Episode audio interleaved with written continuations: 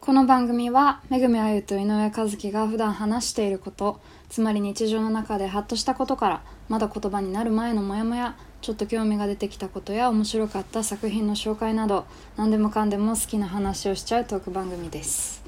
誰かの電話をこっそり聞いてるようなあなたもここに参加しているような気分でお楽しみください。イエーイ。エーイ。第17回です。こんにちは。こんにちは。おこんばんは。おはようございます。こんにちは。はい。えー、前回は、えー、菊池恵美子さんにゲストに来ていただいて、はい。大変楽しい回答、うん、はい、大変大事な大事な回大とな事な回にりましたが、なりましたね ね大変今日も楽しくなりそうです。いやマジではい楽しくなりそう、今日はも誰が来てはいいらっしゃってますか、和樹さん。えー、トーイングスよりはいと言っていいのかな、う。あ、はいはい。コニープランクン。トンさんですはい、はいコニープランクトンよろしくお願いしますよろしくお願いします。よろしく。何気初ポッドキャストかもしれない。あ本当に？あうん。そっか、なんか言ってた言ってたね。ラジそうオとかはあるけど、ポッドキャストはポッドキャストはマジでない。残ります。いやー、ポッドキャストは残るわ、これ。デジタルタトゥー。デジタルタトゥーだよ デジタルタトゥーやばいな刻み込むそう俺らの奇跡これらのそうです足本当に。ちらこそそうですなんかコニーにあの出会ったというか仲良くなった時すぐぐらいからずっと「ポッドキャスト出てね」とか言ってたんだけど。ね多分もう最初から言ってたもんね。うん、うん。そっか。確かに。そう念願のでした。ありがとう。いいや楽しいです、すでに。いやもうね このちょっと前に喋ってたのがめちゃくちゃ楽しかったから。ねすでに楽しかったえ。いや。そう私はうん。コニーちゃんとね話すのが今日、うん。ちゃんと喋るのが今日初めてでなんかでも全然初めて感がなくてちょっと。びっくりしてるんですけど、なんか声も落ち着く和樹ちゃんの。低いからね。ねいや落ち着く。本当に。うんうんううん、んよよかったです。かったよかった。よかっ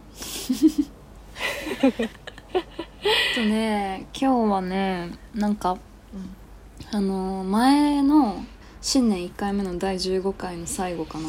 で、うん。和樹ちゃんとあの話してたうん、のでなんか兄弟構成あるあるがうん、あるじゃん、みたいな 話になって。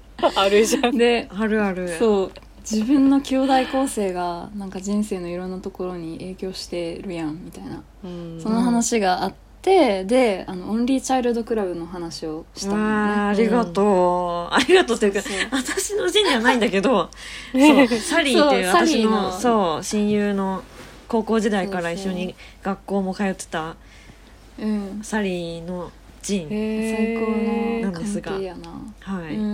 ありがとうございます。そうそう、うん。ね。でサリーもねなんかこの間その一回リスケした日にあの、うん。誘ってみたんだけどその日ダメだってとかそいううのながあって、のね。あそうだね。ねまたサリーも呼びたいですね。またサリーちゃんも。ね。そうそう。ぜひぜひ喜ぶ。でそのなんか、うん。オンリーチャイルドクラブジンのあの一人っ子あるあるが面白くて。そうなんだよね。そう。でコニーも一人っ子っていう。うん。最初はなんかそのまあ一人っ子の世界観を一人っ子じゃない人にもこう、なんか あの共有していくみたいな多分ね、うんうん。そのテーマだったのかもしれないんだけどうんうんうんなんかうん今やもう一人っ子っていうそのくくりでなんかうん。書かなくなってきてるというかもっともう自由なことになっちゃってていやーいいね、うんなんかバイブス本当にもうふんわりしたバイブスだけでなんかあの構成されてるみたいな感じになってきてんだけど。いやいいと思う、うん。うんそれ楽しいよね、うん。みんなのエッセイとかも面白いもん。そうそうそう。うん。ねえ。そうそう。でそうね。なんかそのうん。一人っ子の話を私たちも聞きたいっていうのを言ってたんだよね。っ。子の話。そう。そしてそうそう。私本当にコニーちゃんについて全然知らないからうん。あのいやいやいや。生い立ちじゃないけど。生い立ちね。プロフィールをそう聞きたくて。ええ人生。人生。最初からっしょそう自己紹介していただけたら嬉しいという感じなんですけど。えーっと私はいとりあえず今は確かにしてないね私たちも。えコニーをさ紹介してないね今気づいたけど。いつもあさそうだね。えっとコニーフランクトンはみたいな感じでさ紹そうだわ介してんのにさそうだよ。何もしてないわ。ね。紹介することあんまりないっていう。いやありますよ、なんか私なんだろうえ現状は、まあ、トーイングスってバンドの、うんえっとギターボーカルでうんうん。なんか、あまあその他サポートとかでもなんか、うん。うんそうね。あのリビングリタのサポートもリビングリタとかうんまあデッドビその他。ートペインターズもしてるし。そう。いっぱいやってるね。してるね。音楽をやらせてもらってみたいな、うんうんうん。でまあ今はちょっとソロの制作とかも頑張ってるかなみたいな感じなんだけど、そこに至るまでってことだよね。生まれてから。生まれ生まれてからそっか。じゃあ出生、うんうん出生の地と出生。あと、えっと誕生日と。サイン帳？プロフィール帳みたい。やばい。えっとね最初は東うん。東京で生まれてうん最初はっていうか東京で生まれても東京育ちでうんでもうずっと世田谷区みたいな。へえそうそうそう。最初から。だ。でうん20まあ P 歳みたいな。はいはいはいはい。そうなん。そこシークレットだった。別にんだけど。うんどっちでもいいよ。20そうそうそうそ P 歳ね。コニーうう P なんで。ん。まあ調べりゃ出てくるんだけど。そう。そこまでずっともう東京世田谷で生まれ育って、ううんいわゆるもうシティガールみたいな、うん。あの自分で言ってる人いないと思うんだけど。いやシティガールでしょでも。めちゃくちゃ。世田谷があるそうなんだよね。うん。すごいじゃん。そう。だすごいじゃからすごいじゃんやばい。そう。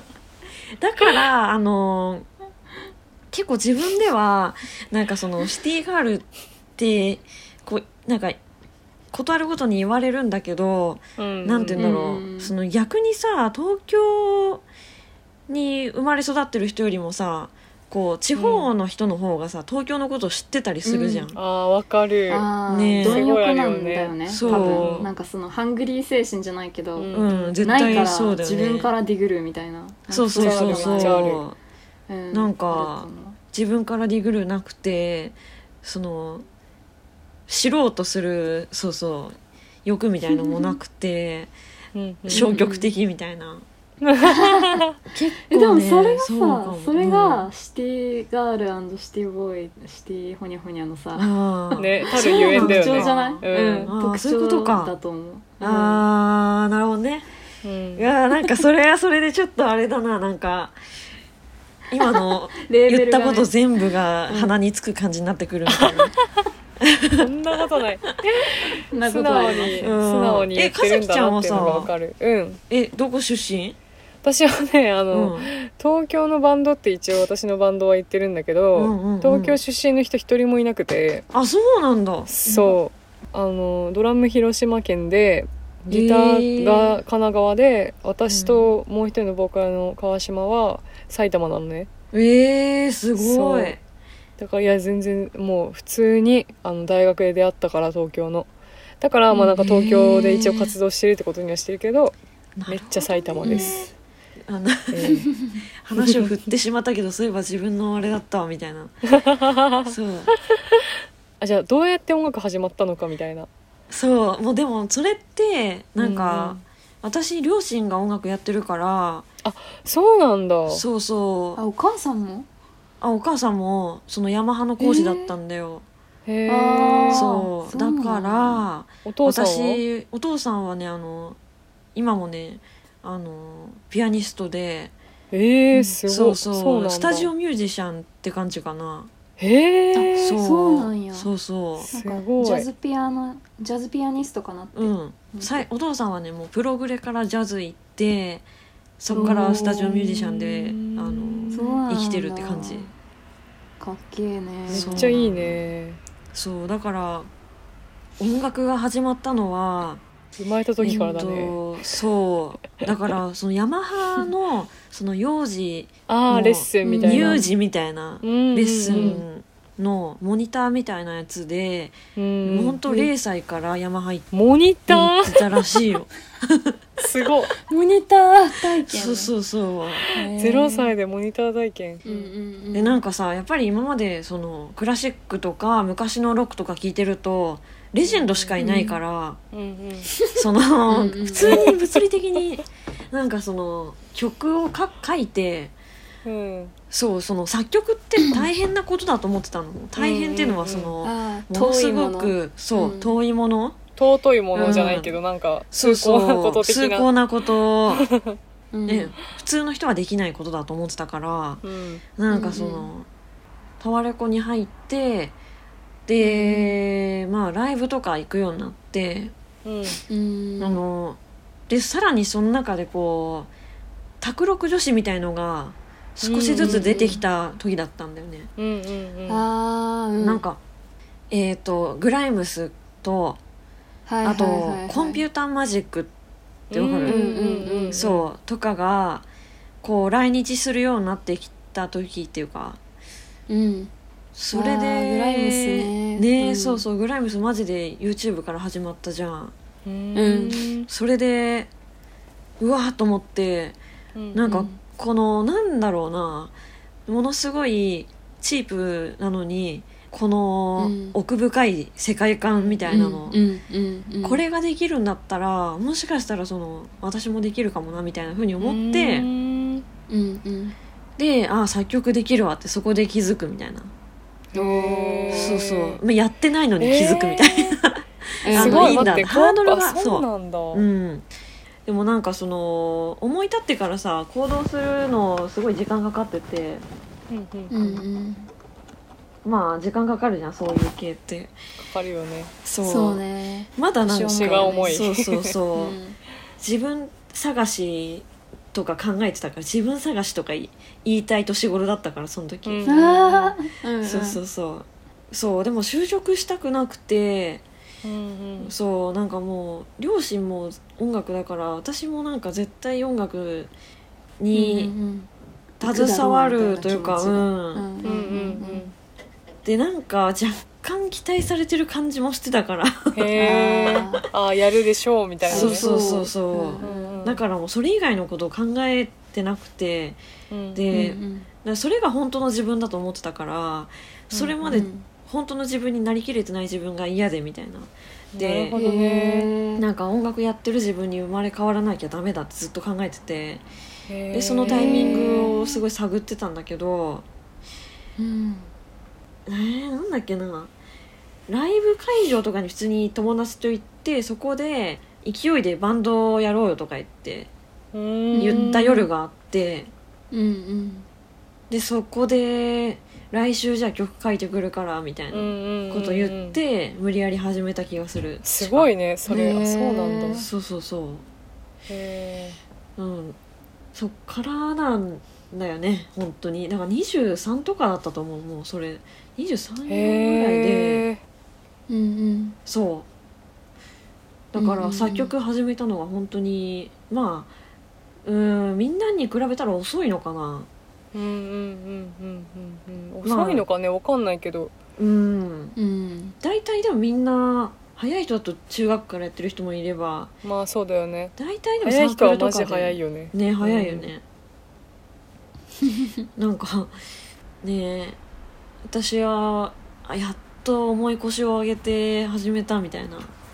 うんうんそうなん。だ24にはなんかアルバム出さなきゃとか急に思ってて。へえすごいねそのうん。本当の自分にならなきゃって言って音楽をやっていくっていう変の。わりたい変わりたいとかずっと思っててうん何もできてない自分が嫌でみたいなあ感じだった。その時は。マジで悶々としてた毎日。そっか、本当の自分ね。そう。ん。えなんかうその、うん、うん、何？バンドやり始めてその、うん。家族はどんな感じだったの？やっぱりみたいななんか喜んであたりした？う頑張れ頑張れ。頑張れ みたいな。頑張れ頑張れ。えー、そうそうそう。でもなんかギャル版だからもう女の子たちが集まったらさ最初マックとかさうん中華料理屋とか集まって一生さうんうんなんかもうバンド名どうするとかはいはいはいはい。うんなんかジャケどうするとか楽しそアーシャどうするとかずっと言ってて。はいはい。そういう上っ面のことしかやってないから その音楽的なところゼロでそうのスタジオとか入ってみるもののはいはいはい。2時間とっても30分から1時間1曲を一生練習し続けて疲れてうん。この後どうするみたいな。やることなくないみたいな。スタジオ入ってなんかバンドを始めた自分に浸ってるだけみたいな。時間とかあってみたいな。マジで。なんか。めっちゃめっちゃ可愛いそれ。いいな。そうな最高だと思うわ。あの、うんリファレンスとかずっと出し合って。はいはいこの曲のここがみたいな。そうそうそう。この子たち可愛いみたいな。でそれやって。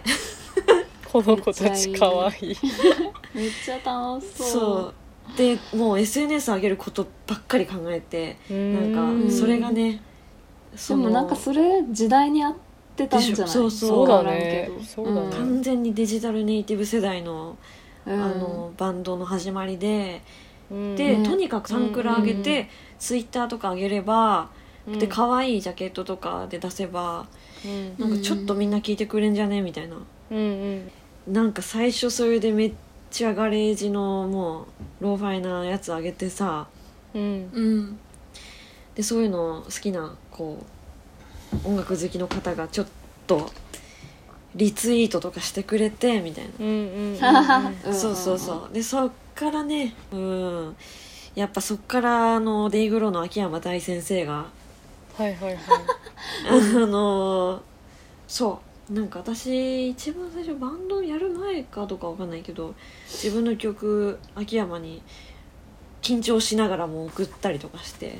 へえー、そうだったんあそうそう。あそう秋山はねそうあの、うん。昔あのデイブローのドラムが私高校の同級生で、そこえからずっと遊んでたんだけど、あそうなんだ。はいそうそれつながりで秋山も結構早い段階から知ってて、うんうんそれで秋山にこういろいろ音楽的な相談とかしてたんだけどうんうんそう。なるほど。そうそうそう。ね。でねなん面白いかつながりがまた。ねロジックでうん。曲ちょっと作ってみたんだけど、秋山聴いてみたいな。そしたらなんかその時は発表する勇気とかなかったんだけど、うん。うん。う。んそう LINE これぐらいの長さの LINE 返ってきて。めっちゃ長い。うんうんうん。最高だね。そう。で、あこれぐらいって言っても分かんないな。ええっと2 0ンチぐらいの LINE が来 長え。2 0センチ半端ないね。てそうそうそう。うわーと思って。すごい。そう。それで秋山がイベンターのライミングスラングっていうイベントをやってるオーガナイザーの人とかに紹介してくれてそれでトーイングス出ることになったんだよね、うん。ええ今話してたのでトーイングスの話？その女の子わちゃわちゃバンドみたいなのがあそうわちゃわちゃはトーイングス。えーめっちゃいいねそれ。そうなんだそう。そうマジで最初から始めて、今までやってるみたいな、めっちゃいいねそれ、ん。そうそうそう。なるほどなるほど。ねえなんかじゃあすごいここまでを語っていただいて。そうでもやっぱり一番楽しかったのは、青もうサウスバイサウスウエスト行ったやつ。ああーね。うん。あれが今、はいはいはい。今んとこ人生で一番楽しかったな。ーいいなあ本当。うん。そうなんだ。何が楽しかった？もうわちゃわちゃしてんのが楽しかった。もうみんなでエアビー借りてうん。女子はいはい。4人でその時はね。ってうね。んそう。確かにその経験自体がね楽しいよね。そうそうそう。そのテキサスの何もないところにあのサウスバイの会場から車で20分ぐらいかかるところで、うんうんうんエアビー借りてなんかエアビーって誰もいないとこ家を貸してもらうのかと思ってたらなんかもう、ほしあー。なんかいたのね。家族住んでて、ええそうそれでなんかマジでホストマザー状態みたいな。へー。なんか、うん。なんか一室借りるみたいな感じだったの？そう。あ2部屋ぐらい貸してくれて。うん。はいはいでみんな2人ずつで寝てみたいな。あうん。ご飯作ってくれるみたいな？ご飯はね自分で作ってなんだけど冷蔵庫の中のものは使っていいよって言われて。マジ？へーそうめっちゃ優しいじゃんそんなことある？えーそう。でもうん。エアビーそういうのが楽しいよね。ねえ。なんかあのへ気ままに自分らだけで借りるエアビーもあるけどさその、うんうんえ B&B っていうんかな？ベッドブレックファースト？なんかわかんないけどそのホストがいるタイプのやつってさーまあ。んそうなんだ。そういうシステムがあるんだ。うんうん。なんかうちのお母さんとかも海外行く時そういうの楽しみにしててさえー、私はまだ海外でそういうなんかホストと密に関わるステイをしたことがないからさ、えーすごいねそれ。ヨーロッパとかでやってみたいなって思って。うわ良さそう。超楽しそう。えー、楽しそう。いい人だったらねそうそうそう。そうだね。いい人かどうかが怖くなっちゃうわ。うん、うん。また戻れるじゃん。そもそもいい人じゃないのにそのサービスやってるのめっちゃ怖いわなんかお金欲しいからお金だけ。お金ね。そう、はいはいはい。なんかうちの妹がその留学行ってた時に友達たちがひどいホストファミリーに当たった話めっちゃ聞いてきてて、お金のために。あそれはでもあるあるあるある。そうそうあるあるだからみたいな。そうそう、うん。受け入れとかお金欲しくてやっちゃってみたいな、はいはいはいで、うんひどい。待遇みたいなのってある、うんとある二週間うんあ本当ずっと2週間 なんか雑用やらされたとかなんか床うわの最悪。雑巾がけとかマジずっとやってた子とかいて、うんシンデレラじゃんえーみたいな。そうそうそうそうそう。えそうそう。ー、やばいね。変えてもらわないとダメだよねそうだよね。うん。変えてもらうのもまあ行っちゃったらもうね変えてもらえないんだろうなきっとどうなんだろうね。変えてもらえるよ。変えてもらえ留るんだ。学とかは。うん。うん。へーいけるいける。だからそん。あなそう。違う違う。修学旅行何のだごめん。話って修感じ。学旅行だった そうそう。修学旅行。修学旅行よ。それは辛いな。辛いよね。うん。2週間は、いやーでもそんな感じで。そうん、うんうん。そうか。割と突っ走ってきたんだよねその24ぐらいからは。うん。すごいなうんそれ。そうそうそう。全然なんか24あそうか。私コニーちゃんと同い年ぐらいかと思ってたけど、ちょっっと違うもしかして。そうか。私ね29だから、29になったんだよあピーねピーって言ってたねさっき。そっか29か。そうだそうなんだよ。えでも5年間でそんなうん。しっかりバンドなんか今みたいに活躍しているのめちゃくちゃすごいな、いやーなんだろうでもうん、とにかくやっぱえー、なんだろうねとにかく上昇したかったんだよねもう何が何でも多分。いや素晴らしいわ本当に。いやーだから昔からあって多分そういう世界に憧れてたんだと思うんだよね。ああなるほうどね。うん。ん。だからみんな受けたと思うけどハロプロのオーディションとか受けたり。へえそうなんだ、そうそう。あとなんかハロプロ？うん。えだからアイドルになるってこと？そう歌って踊る、だからモーニング娘。全員好きだったじゃん。全員好きだったじゃんでもモームスうんそれにとりあえず携われたら最高じゃんってなって。だまあクラス全員がもうほとんど出してるもんだとは思ってたんだけど。へえそうそれで面白すぎる。出して普通に書類通んないみたいな、へえそううなんだ、ん、そうそうそう。それめっでちゃ面白いやん、うんその後もなんか結構親に言われんのよなんかやれって、うん、やっえーてみて。そう。面白い。なんか、えー、絶対その環境要因がさあるよな、うんだいぶなんかさっきもさ、うん。そのどっちも音楽やってる両親だったからうん。なんかやんなきゃい何者かけないみたいなにならねばみたいな,、ねな。んかそれはそうそうそう普通思わない義し務。まあそうだよね、そうなんだよ、環境要因だね面白いね。うん。あの、あれホリプロタレントスカウトキャラバンとかも。えー、知ってる？あの 応募してて。でなんかビデオその時にねビデオオーディションみたいなのがあって、はいはいはいはい。へえなんかそのそう。なんかね書類かなんか通ってビデオオーディションなんかやったんだけど、うん。そこでなんかめっちゃ鼻かみまくって。え？なんかその時になんかよくわかんないね。鼻かみまくってたのがよくなかったんかなとかそれ以外にもいろいろあったんだろうけど。なんかそういう頭おかしいことしまくってた気がすめっちゃおもろい。る、ビデオオーディションえそれ何歳ぐらい10え代ー、そ15歳れとか。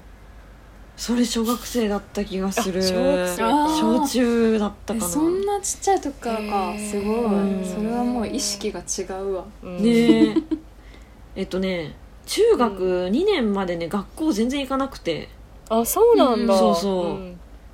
なんかそんなふらふらとうん。あのフリースクールとか行ったりとかしてへへええでもなんかみんなやっぱり生きづらそうな子たちがみんな集まっててうん。笑い事じゃないんだけど、まあ、私もそうなんだけどなんかそうそう。だからそこでね結構うん。その鬱っぽい人たち。ああうんうん。鬱っぽい。なるほど。うん。しかもやっぱうん。うん小さい頃から鬱っぽいって相当結構うん。いろいろあると思うんだけど。そうだよね。そう、めっちゃ勉強になったとは思うその感覚そうでだね。なんか考えてもなかったけど、うん。なんかね、うんううんん。感じるよねこういう一緒にいたら。そうそうそう、うん。こういう人もいるんだなっていうのはね、なんか、うんうん。うんそう知れてよかったなと思う、うんへえうん、確かに小さい時にあの本当に何もこうジャッジしない目でいる時にいろんな人に、あうん。の自然に触れてたっていうのってすごい後になってよかったなって思うよねねえなんか。そうだね、うん。あるある。そう。あった？れそういう時。私もある。あ私はあの前回のねポッドキャストの時も言ってたけどうちクリスチャンホームでああそうだったんだ。そう。だから、えーまあ、小学校ぐらいの時まで私も毎週教会通ってて、うん。そう。でなんかやっぱ教会に本当に誰でもいる、うん。誰でも来る、うんうんから本当にいろんな人とちっちゃい時自然になんかいた。なるほいいどね。ね うん。なんかそれはねなんかうん。自分でその時は本当にただただ一緒に時間を一緒に過ごしてただけだったけど今思ったら、いろんな人いたなって思って、うん。うん。なんかそれはあ良かったんじゃないかなと思った。何がどうっていうんじゃなくて、うん。うん。うんそうそう。いたなって一緒に。へそれえ私も、あのね今亡くなっちゃったおじいちゃんが牧師さんで、ー。へえそう。だからお父さんクリスチャンだったから毎週私も教会行ってた。あ本当。そうそうそう。おじいちゃん牧師さんだったの？そうそうそう。父方のおじおおじいちゃん？そう父方のおじい。あさんが。そうなんや。そうそうそう。へー。そっかそっか。教会。うん。面白かったよねでも。うん。面白かったよ。うん。教会。か ね私はななんか教会行ってる友達のことがすごい羨ましいけどお母さんがその子供の頃にずっと教会行ってた子だったから、ええなんか知っお母さんもさ知ってるからさ存在をその教会がどんな感じかっていうのを。だから私がなんかそのちょっとでも興味ありそうな感じを一切受け止めてなかったね。なんかその、私はもう知ってるから多分子供も興味あるとかも思ってなかったんだと思う。わあそうなんだ、でも本当楽しそうだった、うん。なんか教会行ってる子たちがいつも、自発的にはうん行かないもんねうん、やっぱり。やっぱ子供の時は連れられる感じが多いよねきっとね、あとはまあなんかでも遊びに行くみたいなのはなんかお母さんは自発的に遊びに行ってたんかな。近所にあったうんあそうそうそうそう。なんかもうみんな集まるみたいなえー感じだったらしい。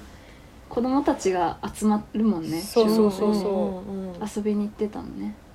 そういうのもあるよ、ね、あいいかもそれ、うんそう誰でもね行く行けるからね、てかそういう場所ってさマジで児童館かそういう教会とかさしか思いつかないんだけどさ、子供にとってそういう場所ってマジないよね。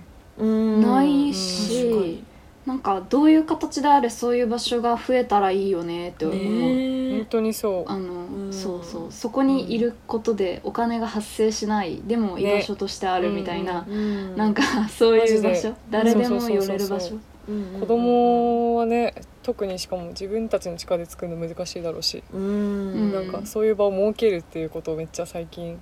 何何で思ったんだっけな、なんかね何かの映画を見て思ったんだよねそれ、あー。忘れてたへー。うん、私もそういうパブリックスペースのことをなんか 考えるしなんか図書館日本の図書館がうん。全然充実してないのがマジ悲しくて、ほん。とわかる。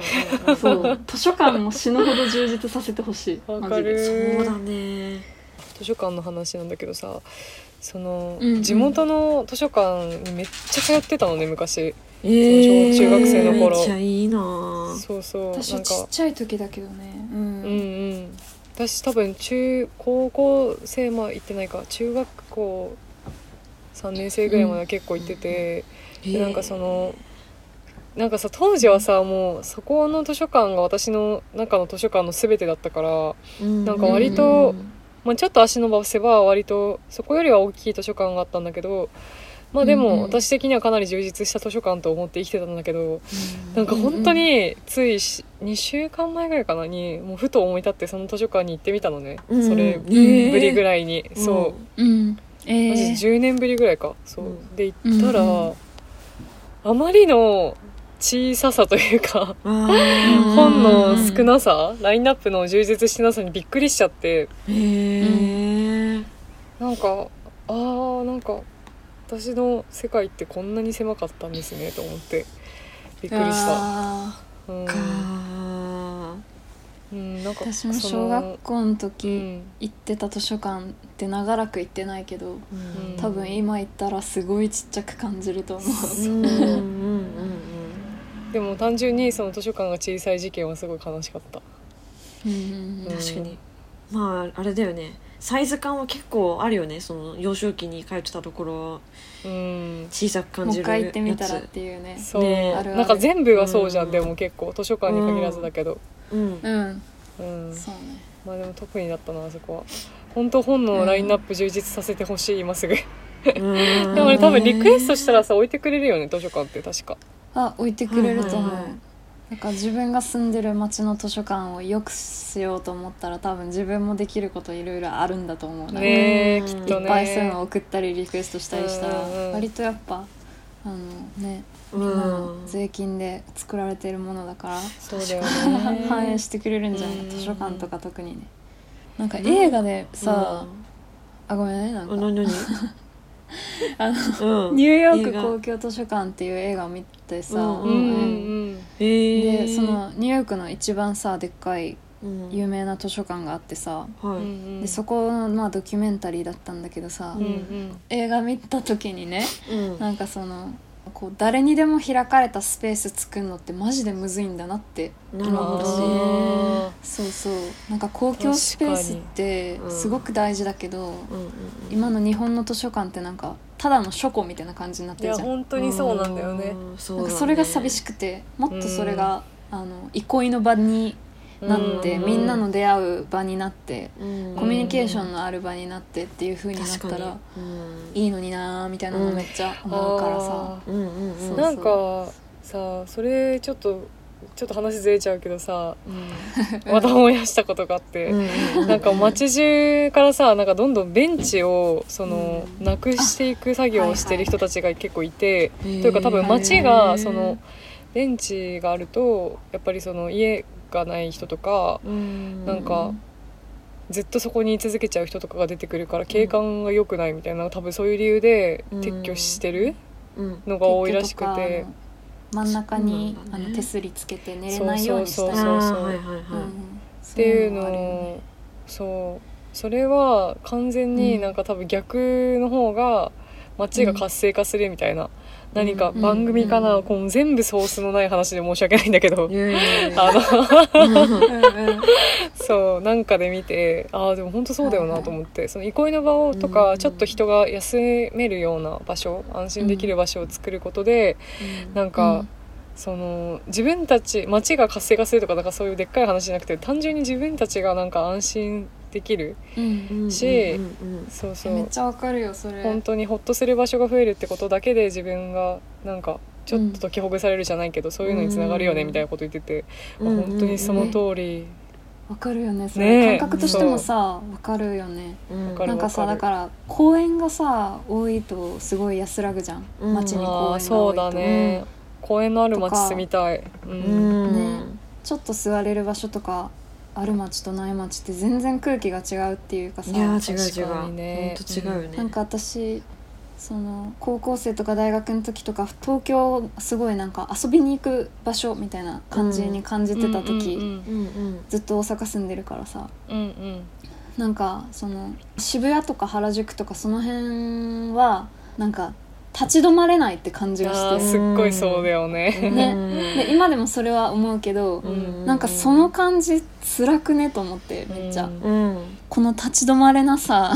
うん。うん。なんか気の抜けなさみたいなのがすごい街に充満してるから、本当にそうだね、なんかそれはやっぱりうん。休む場所がないとかいうのにもマジ直結してると思うし、うん。うん。うん。うんゴミ箱もなければうん。ベンチもなければみたいな、ゴミ箱あった方がいいよな、うん。絶対、ね。うん。うん。なんかその絶対さ都内出たらなんか 立ち止まれないのがマジそれでさ本当に、マジ立ち止まれなないさとか、そうそう。ん。感じるよねトイレとかに入ると超安心するもん。そうそう、みたいな。うん。それだからねうん。だからもともとそんなにこう好きじゃないのかもな都心の。うん。あー。そのあんまりやっぱり好きじゃなくていまだに新宿、うんうん渋谷とかが、でうん。ねでもなんかその、まあ、新宿とか渋谷でもなんかこう場所によってはすごい落ち着けるところもあったりするっていうことに大人になってから気づいて、うんなんかまうん。あ許容できるようになってきたんだけどやっぱ駅前はね、うん。駅前やばいよね、やばいよね。やっぱそういう工夫がされてるんだと思うけど、そうね。うん。そういう風に街が作られてる、うん。立ち止まらないように、うんうんうんうんうん。まさに。まさにうん。なんかね。そうね。なんかちょっと疲れた時のしんどさが半端じゃない本当に。荷物とか探したい時とかさリュックの中のものとかうん。見つけたい時とかのなんかもうどこにも何も置けないみたいな感じがすごい辛いいつも。ね。うん。なんかむむ 無言の圧力みたいな。うん。早く歩けみたいなねうん。あるよね。街からこう居座るなって言われてる感じすごいよね。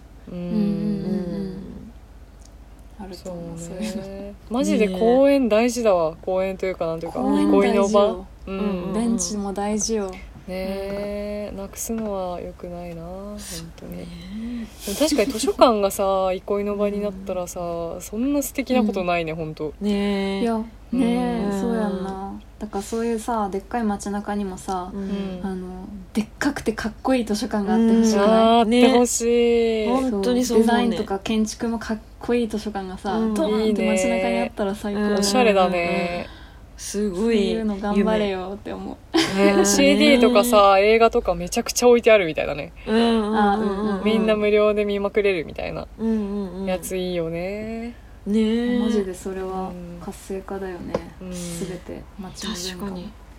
うん。いやーでもそうね。結構うーん、まあ、教育のこととかもね日本だと結構見直さないといけないうんうん。まあだんだん変わってきてるのかもしれないけどなんかそういう子供を育てるっていう、うん。うーん。どんな人に育ってほしいかっていう想像がううん。んちょっとこうなんか偏ってたりするのか遅れてるのかちょっと分かんないんだけど、うん。うんなんかうーん。私あんまりこう社会問題とかまだ勉強中だから何とも言えないけど、なんか肌で感じることはあるんだよね。いや私らも全然そんな詳しくないよ。いや何もですけど、でもいろいろ考えることはあるよあねるよね。ある、なんかでもそのさ、うん。フリースクール行ってたっていう話で思ったけど、うん。なんかその最近はでもそのあの公立のうん。学校が肌に合わないとか、うん。性格に合わない人が、あの選択できる場所が多分めっちゃ増えてきてはいるっていうのはになんかすごい感じててなんかそれはちょっとずつだけど、あいい方に向かっていってはいるのかな、うん。みたいな感じは、すごいいいねそれはやっぱりいや、ねいいよね。うちうんのあの母親がさ家で英語教室とかしててさ、うん。で私もその家で、まあ、塾みたいなので一応なんか高校生のあの大学受験の英語とか教えてたりしたんだけどさ、うんうんなんかそういうとこであの小学校の子とか中学校の子とかと関わることもあってそしたらなんか、うん、学校行ってない子とかも普通にいるんだけど、うん。みんななんかいろんな選択肢があってホームスクールだったりううん。んしてうん。あのでもなんかそのそういう選択肢に親が慣れてなかったりする。そうだね。その子供たちは普通にあれだけどうん。なんか親がそれに抵抗があったりそういうの知らなかったりするっていうのはめっちゃあって。うん。抵抗ありそう。うん。なん。か、うん。うん。うんある人は多分多かったりするだろうね。うんねとそうだね。ううん。んなんかそうだから私立私立とかで結構うんそういう選択肢はあったりするけど、そうね。やっぱり公立っていうところだとあのお金がないとどうしても選択できないのかな、今も分かんないんだけど。いやそうだと思う、そうだよね。お金ないとできないっていうのすごいあると思う、そうだよね、結構、ううんちの母親とかは和光出身なんだけど、あのだから多分私のことも和光に入れたかったんだと思うんだけどあそう多分ねなんだ経済的なあのあれ和で光って知らん、うん、あのね結構自由な学校とはされてる、いろんななんか私立で結構小学校からあるの？多分ね小学校からある。そうなんだ、ううん。なんかすごいあのいろんな分野の勉強がめっちゃできるみたいな、高校生とかから、あーそうそう。そんな感じだった気がする。あそうなんだ。海外っぽいのかね。え違うかな？待って。あでも私もあのそんな知らなくて。うん。なんか言われただけだったから。メージがある。芸能人とか多そうなイメージがある勝手に。そうそうそうみたい。そうだよね。いろいろなんか演劇の授業があったり例えばジュエリーメイキングの授業があったりあなーんか音楽の授業があったりとかそういう感じかな。いやわかんない。あでもな。んかそそうなんかな。その和光に行ってたらどうなってたかは知らないけど、うん。想像つかないけど、なんかその、うん。今になってこうあの時の私の時代の公立の学校の教え方うん。とかやっぱ雰囲気がこういいこともきっと教えてたくさん教えてくれてたと思うけどその今やっぱりこうなんだろうあの出る杭が打たれるどうしてもそういいう状況だったから状うん、うん、てかそういうあれでうん。あれで、あれであの言ってない。そういうね。雰囲気がどうしても出来上がってて、まあ、小学校ってみんなお猿さんみたいだからそのどうしてもそうなっちゃうのかもしれないけど でも私は結局それにそのなんていうの普通にそれでいじめがあっていけなくなっちゃったんだけあどーそうなんだ、うんそうでもやっぱりうん。出る杭が打たれるみたいなのってもう高校ぐらいまでやっぱずずっとあったから、あるよね、うんうん。だからその子それって公立だったからそうなのかっていうのは分からないけどでも少なくとも絶対あると思うんだよねそのあるあるあったあった私立は絶対それを許さないっていうポリシーのこ学校もあるだろうし。いやうん。どうだろうねわかんないな。どうなんだろうね。私立。あ私立の方が逆に閉鎖的で、なんか、うんその、まあ、いじめじゃないけど意外にヒエラルキーが出来上がっちゃってる場合とかもありそうな公立より。ああそうなんそだなんていうか、うん、カーストじゃないけど、うん。しっかりあり、うんあるみたいなのとかもなんかちょっと聞いたことあるような気もする、うん。へえ私も公立だったけど、まあ、公立はあるよね。私もすごい、うんあの めっちゃハブ省かれまくりの人生だった本当に。小学校の時。そうか、うん私もはぐられたこともあるし、ねうんうんうん。どこに行ってもあるそれは。そうだよね。でもなんか、うんうん。なんかちゃんとそれ意思を持って なんていうかね統治してるというかさ、うんうん。そういう風にしてる学校もやっぱりあるわけでさ、なるほど絶対あるね。なんかそういう意思あるうん。教育みたいなの。うん。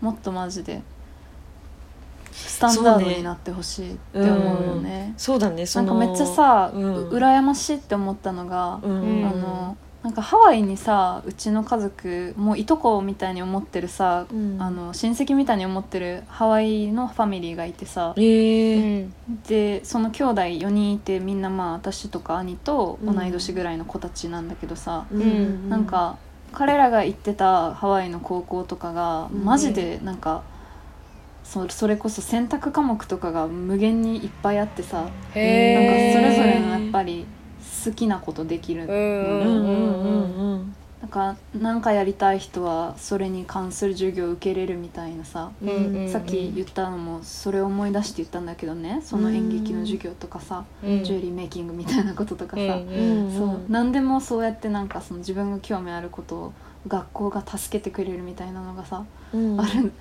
のがなんか割と、あの普通。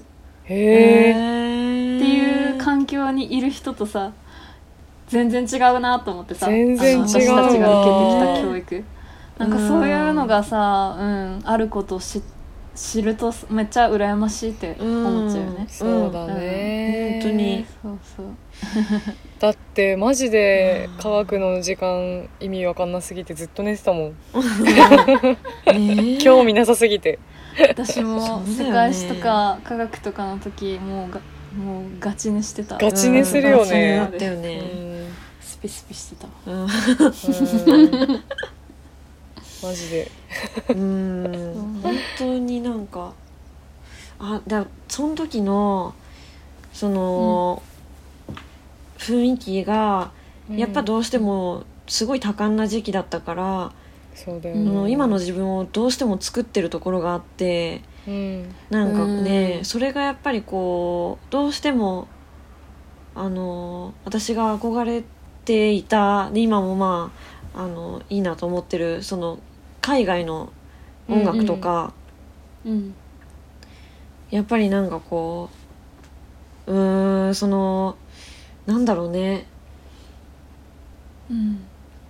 こういくら自分でこう真似しようとしても表現しようとしてもなんかその昔出る杭は打たれるようなその風潮にこう、そう作り上げられた人格みたいのがそその自由な自分の発想とかをこううんうん。特に人前で、ううんん。奪ってきたような気がしてるというか、その、なんかね、うん。今自分が表現しようとした時にすごくそれのせいにしてはいけないかもしれないけど、うん。なんかねそれによって、うん、妨げられてる何かがある気がしてて。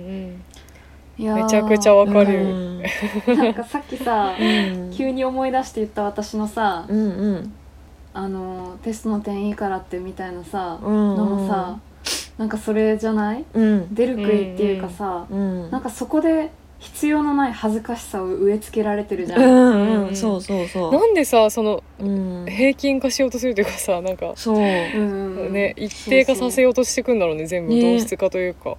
ね。なんでだマろうね。ジでその圧力があって、うん。それにやっぱりどうしても影響を受けてきた部分あるよね。いけるよねなんか一つの理想的なモデルにみんなが向かっていかないといけないみたいな、規範から外れることしたら一瞬でもなんかそうそうそう、ちょっと悪目立ちするみたいないいことだとしても悪目立ちしちゃうみたいなとこあるもんね。ね。うん。なんかねそれが確かに。人目をなんかこう気にする、うんうんうん。国民性かもしんないけど。いやいや国民性なのかな。うんなんかうんそう作り上げられてきた感じがちょっとしてて、いやーわかうるわ。ん、とても。なんかもったいないからそういうのって、うん。だからその自分の子供とかが出てきた時にうん。それだけはなんかこうもっとあの防ぎたいっていうか、うんうんうん。うん、っで唯一そう思うかななんかう本当うん。いやーなんかその幼少期に受けたことって本当に、いや別にそのせいにするとかじゃなくてもう実感として、ああなんかあの時の体験がもしかしてまだ根を張っているのか？みたいなうん。瞬間結構あるよね。ある。うん、うん。うん。家庭環境とかも当たり前だけねあるんだよね、うん。それは。あるある。うん、うん。からなんかまあいい部分も悪い部分もあるけどうん。すごい感じるわ。いまだにそういうことはたまに。うん。いい部分と悪い部分あるねうん。あるある。あそうそうなんか一人っ子話聞きたかったっていうのがあったんだけどさ。そうだえねでもなんか今の話でさそのなんかそう前ねその、うん。私は兄がいるからうん。こういうなんていうか性質がついてるなみたいなのとかもうん。あるし、あるいは和樹ちゃんはその長女でありお姉ちゃんだからこういううところがが育まれてきたかもみたいなのがうん。それぞれあったのが面白くてさ。それもなんか今話とつながるなと思ったんだに、けどさ。なんかその一人っ子ゆえにとかいうのがさ、うんうん。なんか自分の 今に影響してるなって思うことは思い当たったりする？ああ一人っ子ゆえに？ああそうだな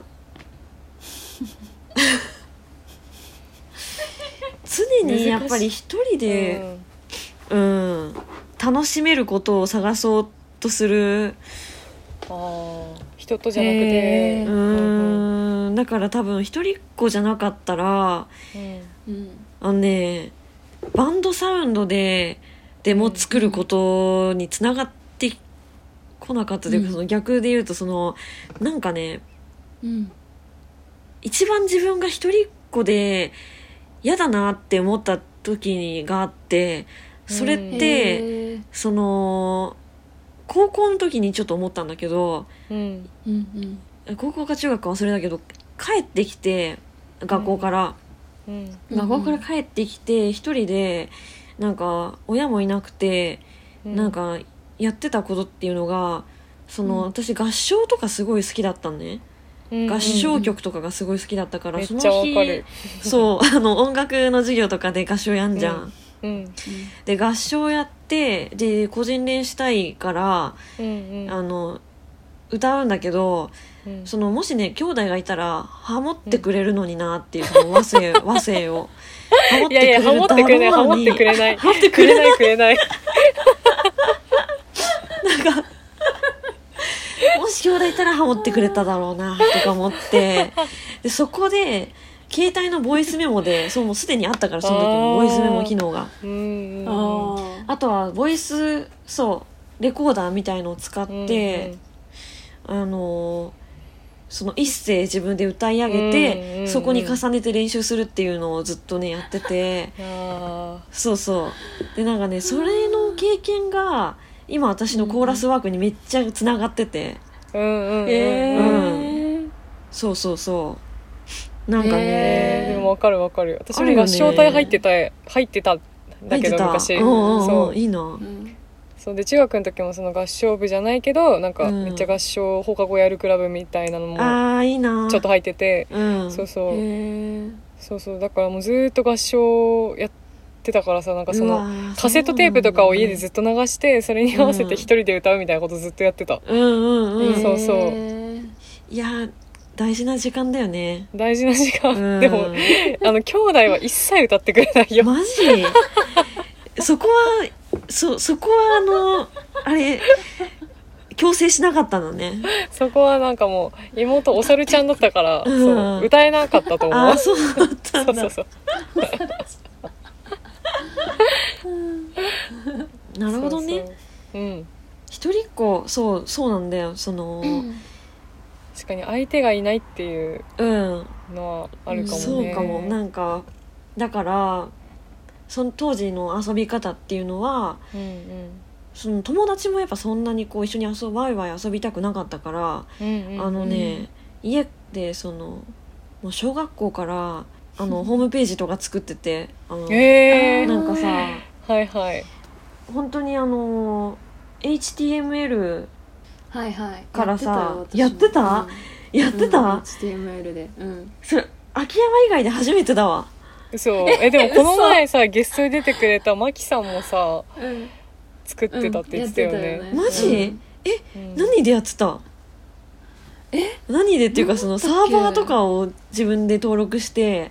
それやばいねそう、なんかそのなんか名前があるやつじゃなくてなんか普通に自分の、自分のホームページ作ってた。け、うん。あのえメモ帳とかでさメモ帳っていうかその、うんテキスト機能とかでパソコンの。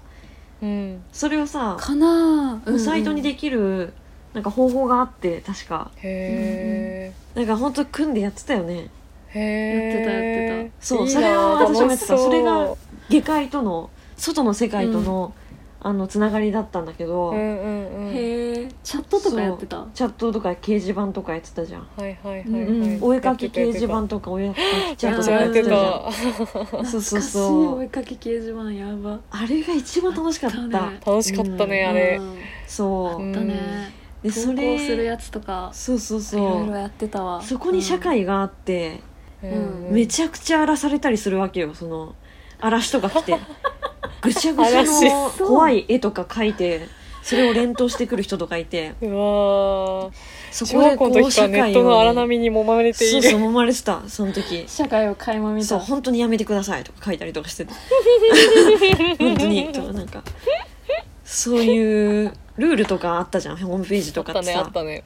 ぜあの踏み逃げ禁止みたいな切り板、うんあ切り板ね。うん。そうそうそうそう。そういうアクセスカウンターの決まりとかいろいろ。そういうとこで揉まれて、でうん。あのやっぱみんなネットやってんだな。私もすごいやってたんだけどみんなの方がホームページ作ってるのがすごすぎる。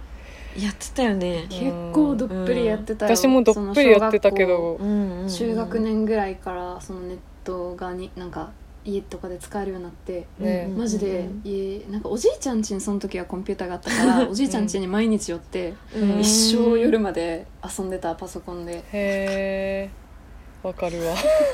なんか全然知らん人とチャットとかもしてた。してたよね。わかるわかる。危ないよね、あれ今考えると本当に。そうだね。まあでも会話するだけだからね。なんかうん本当相手は子供だったしね。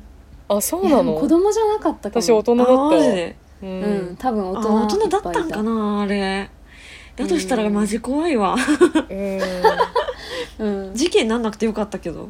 ね、うん。友達とかそのネットで知り合った大人の友達とかと遊んだりとか普通にしてて、ええへー。そう。高校生の子とかと遊ぶみたいな今日遊ぶんだみたいなこと言ってて。てえー、みたいな。いやさすがにねでもそれ中1とかだった気がするへえあそう。あなるほどね。でも中1から見たらさ高校生ってもう超大人じゃん。大人ようんねえーみたいな。確かにそう。確かに、友達がしてたのか。そうそうそう。でうんなんかうん私もヤフーブログとかなんかいろんなブログとかいろいろ手出してたんだけどうん。なんかそういうところで知り合ったいろんな人たちの中の一人だったのそのあの会うって言ってる人が、で私も知ってる人だったからえーめっちゃいいなみたいな。憧れる目線でめっちゃ見てた、え ーそれね確かに。いやーちょっそうそう。と危ないこといっぱいしてたかも私本当 今思うと。確かに。あのメールしたりしてたそのそこで知り合った人と。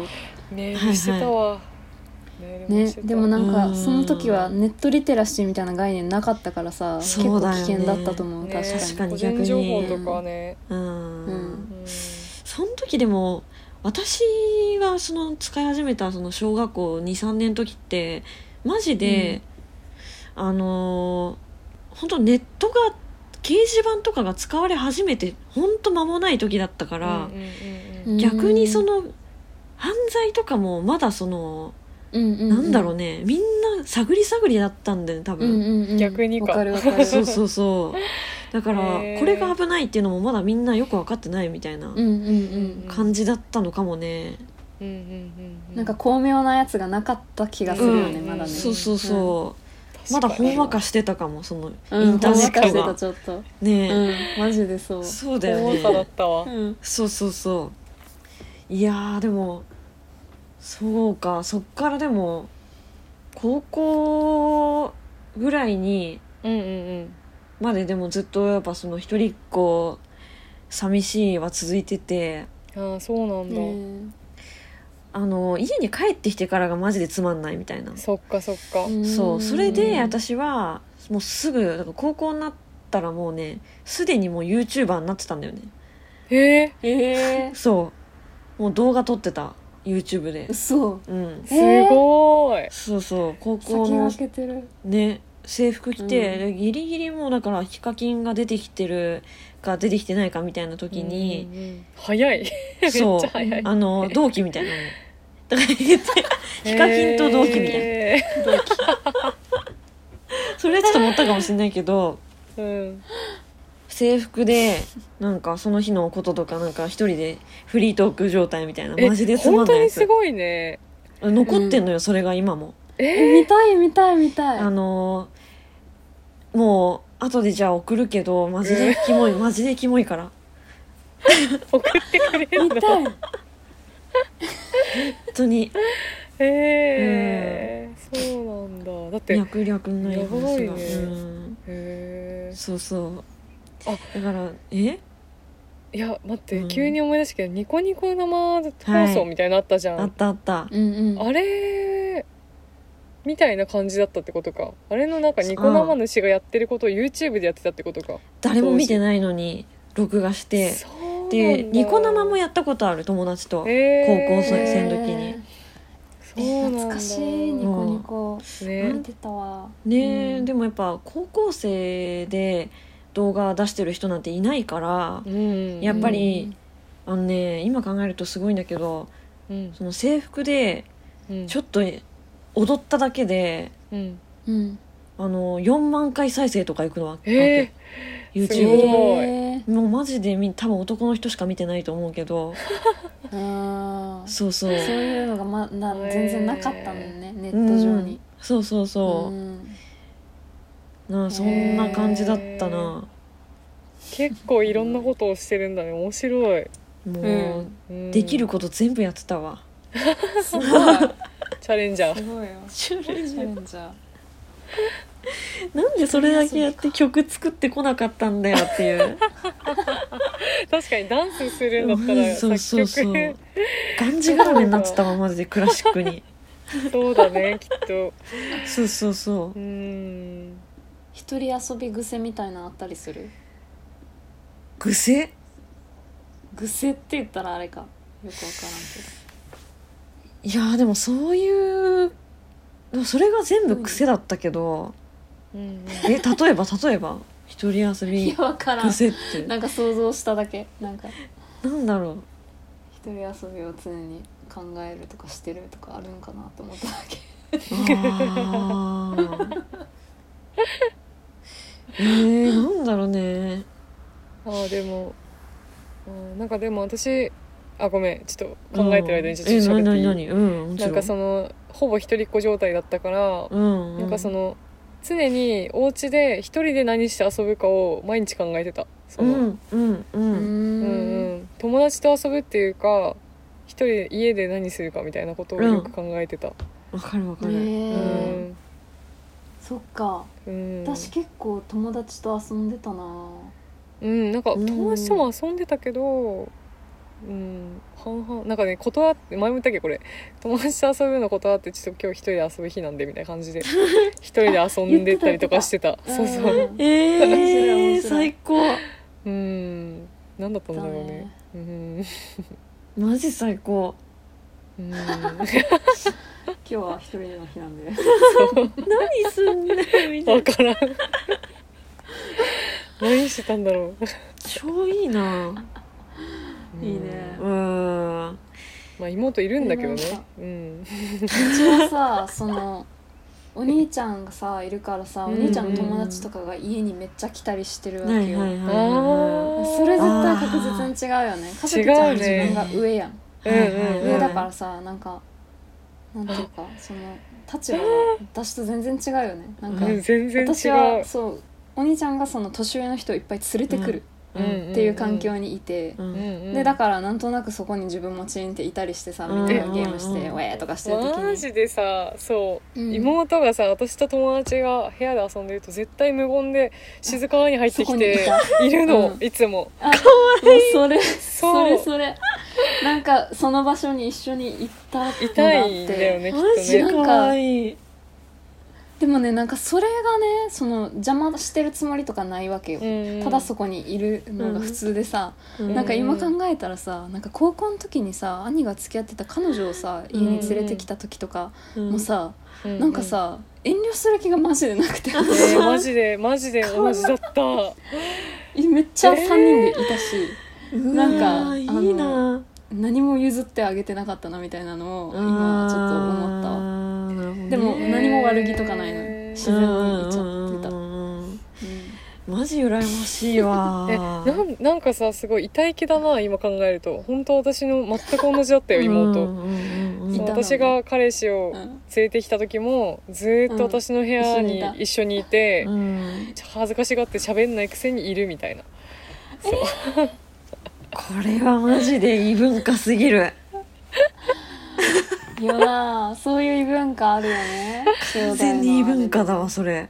うーん。面白いね。超羨ましいけど。そうか、うん。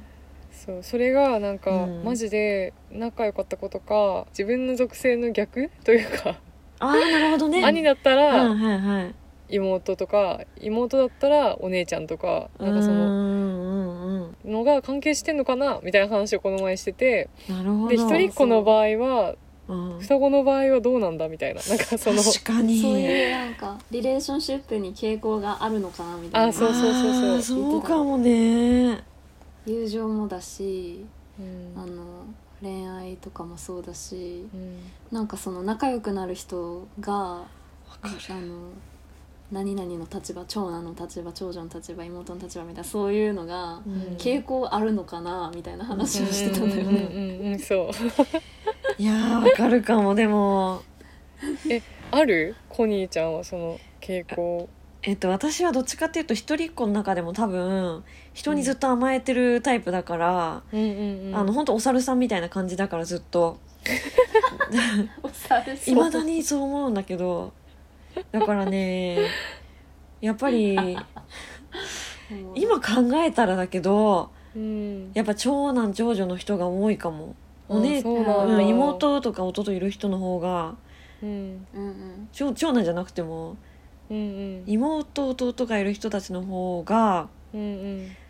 うんなんかねお世話してくれあーなるほどね。私の取り留めのない会話とかを、なんかつまりこういうことねみたいな感じでまとめてくれたりとか うん。するのかもしんないなんか。かといってでも一人っ子のサリーとかが一番ずっと一緒にいるわけだから何とも言えないんだけどサリーとかサリーちゃん割とうん、うん。甘えるって感じじゃないんじゃない？そう。めちゃちめちゃしっかりしてるから。ああそういう感じなんだ。そうそうそう。なるほどね。なんかね。あじゃあしっかりしてる人ってことか。そういつもなんかちゃんとしてって言われる感じ、へえ全然さイメージと違ったわ 本当に。へやっぱりそのパワーバランスみたいのはできてるのかもしんない、え、うん。どっちかっていうとしっかりしてる側かと思ってた今まで。あ私？うん。うん。あーなんかそれはその写真とかだと結構言われるかも、うんクールとか。そうだね、うんうん。見える見える。言われんだよね。うんでマジで。字が芽生えんのマジで遅かったし。えー、じゃあうちのだから、妹と一緒だ、うん。そう。曲作り始めてからだと思うマジで。ちゃんと物事考え始めたの、そうなんだ、へうーん、でもそれ明確に自分で思ってるんだそうやってやっぱり。なんかそれまではなんか分かんなくて全部いろんなことが、なんか23ぐらいでやっとうん マジで妹と同じこと言マってる。ジで同じだわ多分。20しかもやばいなんかあのーそう23ぐらいで物心がついたって自分では思ってんだけどなんかそのそのねさっき言ってたじゃん。妹がお猿さんみたいで、なんかさずっと人を笑わせようとしてるって。うん。で私もいまだにずっと人のことを無意識に笑わせようとしてるんだよね、結構。うんじゃあ似てんのかもねちょっと。そう。なんかね誰かに笑ってもらわないと気が済まないみたいな。芸人魂が。そう。ずっとそうなんだよね。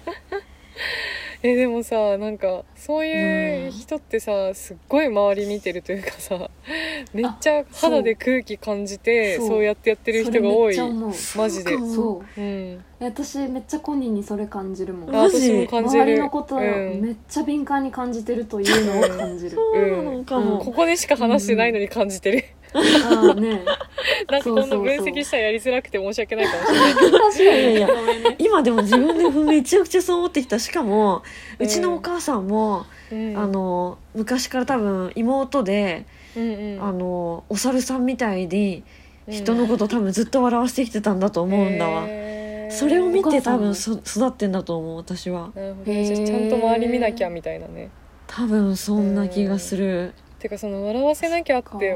笑わせないとみたいなマインドになるのって絶対その空気読まない先にあるじゃん、うん。空気読む先というかさ。確かに、そのそう。そう読み読んでうん、逆に読まないのを装うとかね。ねあーあるだろうね。あー。読んでるから分かっててそこで必要な役をするみたいなことが、うんそんなことしてんのかな？なんか巧妙なしてる絶対しすてるよ。ごい巧妙ななんか手口に感じてきたけど。いやいやいや。全く何も考えてないんだけど。あると思う、うん。そうだよね。すごく自然に本当に。でもそれってマジ空気を空気というかなんか周りの人たちのことをちゃんと見てるってことだよなってすごい、うん。思う。ああそれはね家族の中でもあったのかもしれない。だから、うん観察者。そう。観察者だね。そうかも。なんか私とかも全然だもん本当に。観察者の妹とそうじゃない私って思ってる本当に、あゆちゃんもえー観察者でうん。そう。あゆちゃんも観察者ででなんかなんだっけお兄ちゃんは パイオパイオニアだっけ？なんだっけ？あそうそう。なんか前言ってたのはねなんかあの妹とかなんかその下の子は観察者になりがちじゃ,、じゃないみたいな話をしてて、私も実際そういうところがあるみたいな話をしてて、でその兄姉の人たちは結構パイオニア感があるみたいなことを言ってて、うん。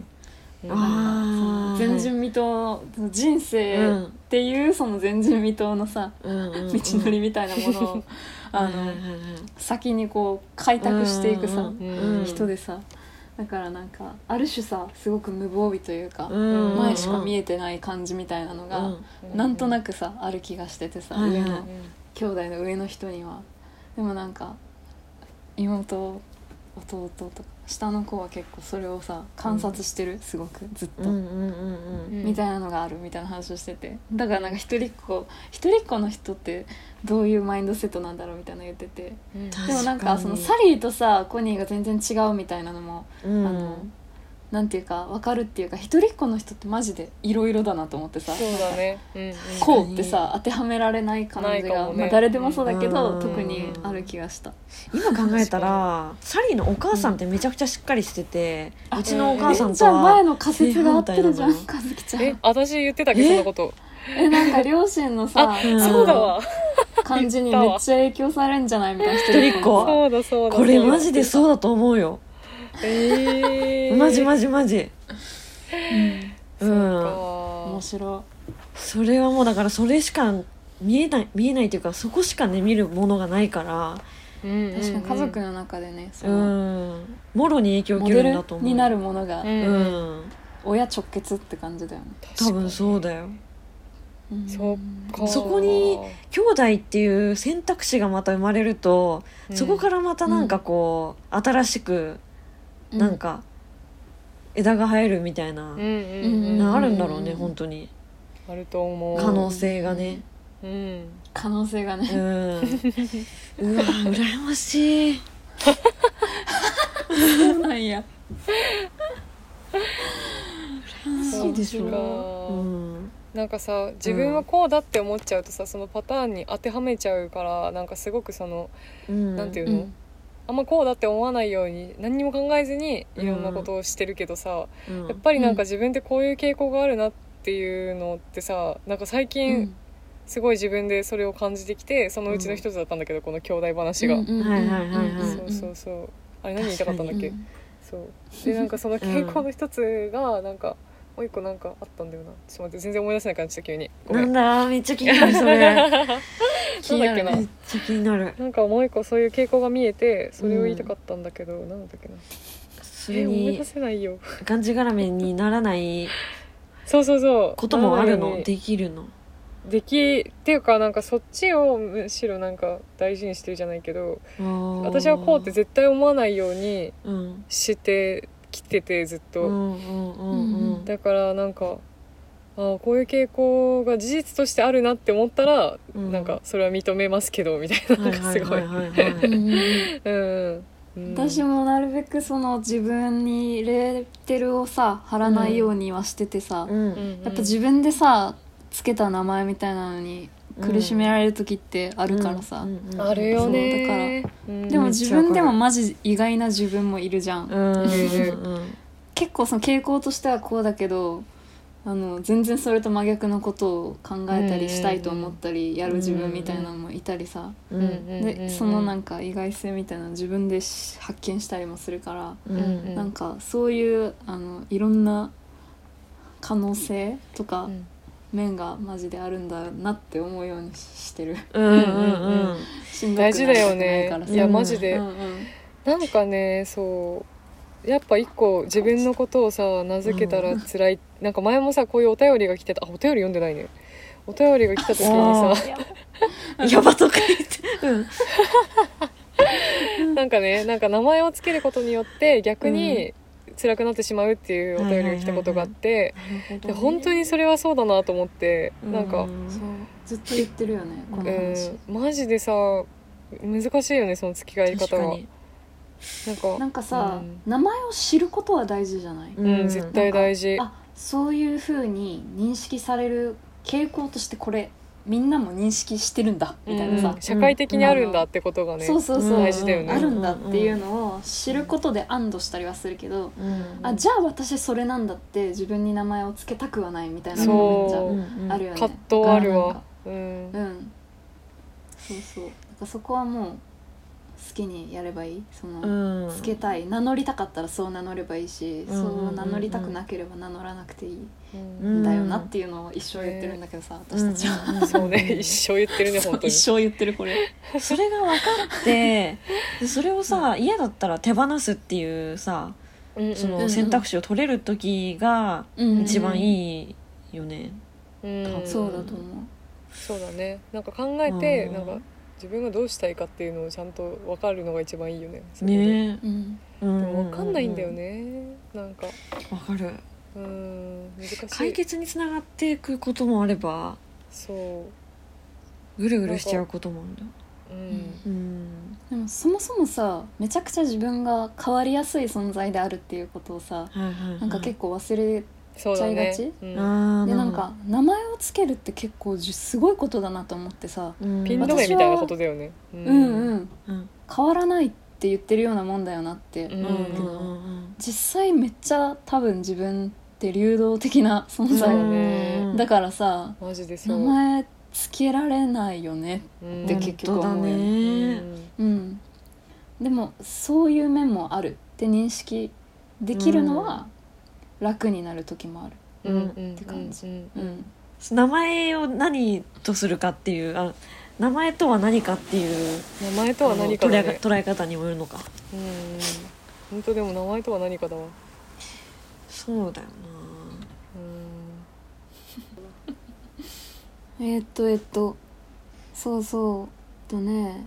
ちょっと前にいただいたお便りを一つ紹介しようと思います。はいおしましょはい読みますね。うはーい。なは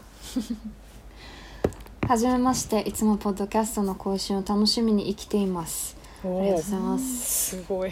今回はお二人の考えを聞いてみたく初めてメッセージさせていただきました。ありがとうおございます。二人に聞いてみたいことは不安との付き合い方です。はいい、うん。はい。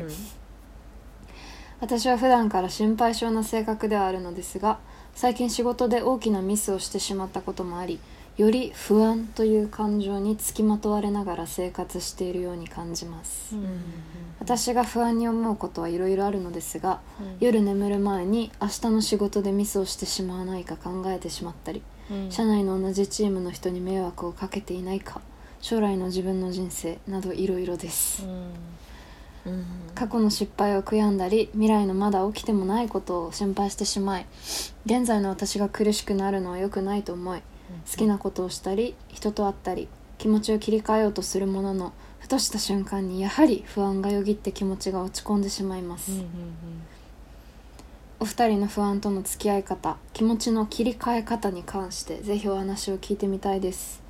長くなりましたが本当にこのポッドキャストは2021年出会えてよかったランキング1位でいつも大切に拝聴させていただいています2022年もたくさんの話を聞けたら嬉しいです。ありがとう。ありがとうございます。す素晴らしいねポッドキャストって。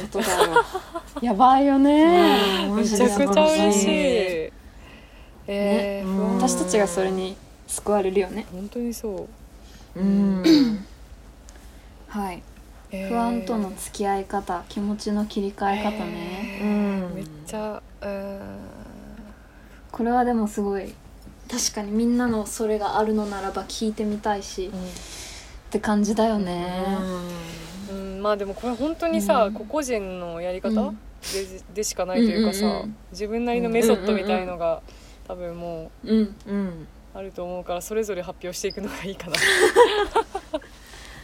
えでもあんまりある？あるなら聞きたいわ。私はあねる？もう和樹ちゃん。あるある、もうなんかねそもそもが幼稚園とか小学校の頃とかもうやばいぐらい不安症でなんか毎晩寝る前にうん。お母さんとかに「明日こんなことがあったらどうしよう」とか言ってなんかずっと泣いてるような子だったの。だったんだけど、すごく突き詰めてそれについてめっちゃ考えてで人とかにもすっごい相談してやることやってなんか自分なりにうん。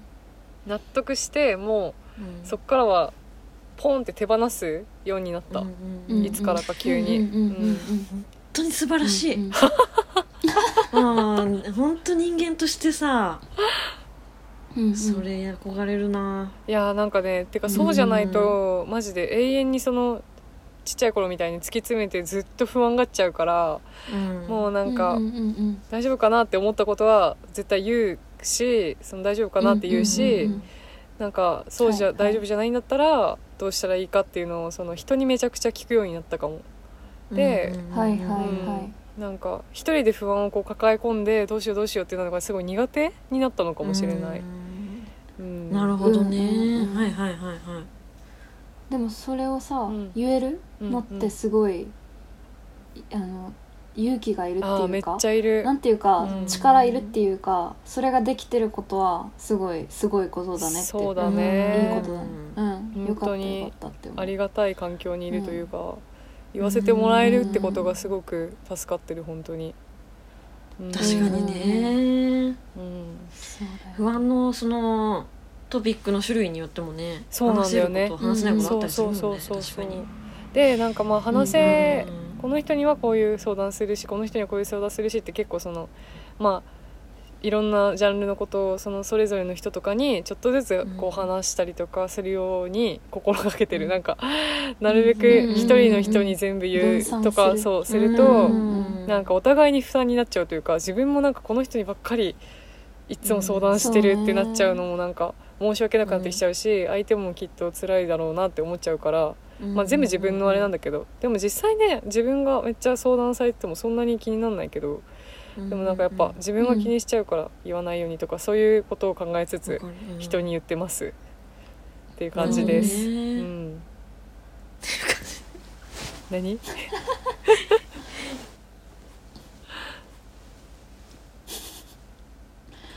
あこれ今コニーのターン来てる。あコニーのターンかも。今めっちゃ待ってたわ言葉を。っていう感じですが今完全にあのあの学校のなんか発表のあれで終わる時じゃんと思って。うわ久々にこれ見たわと思って。すごい。そうそうそうごめんごめん。よ発表しようとか言っちゃったから。かったよかった。えそうだよね。すみません。井上はこんな感じでした。うん。はい。ねなんか相談は一つのすごい手っていうかうん。ねできる相手がいたらぜひっていう感じで、そうだね。なんか、でも本当に私も常にさなんか、うんその不安に駆られてうん。なんかまあ、確かにその今を生きてないっていうかうん。過去のうんうん。後悔だったり未来の不安でずっとなんかがんじがらめになってたんだけど、うんうん。うんうん。なんか最近になってさその結構年齢を感じ始めてそのうん。やっぱりさこういう不安の感情とかなんかネガティブな感情って多分体悪くなっちゃうなって。ああ本当のそうだ本当にあんじねゃん、うん。あるあるある。うん。うん。あのある。笑ってた方が健康になるとかさそういうあれでうんストレスって本当に良くないから、うん。あんまりその感じないように心がけないと寿命が縮んでくぞって思ってきて。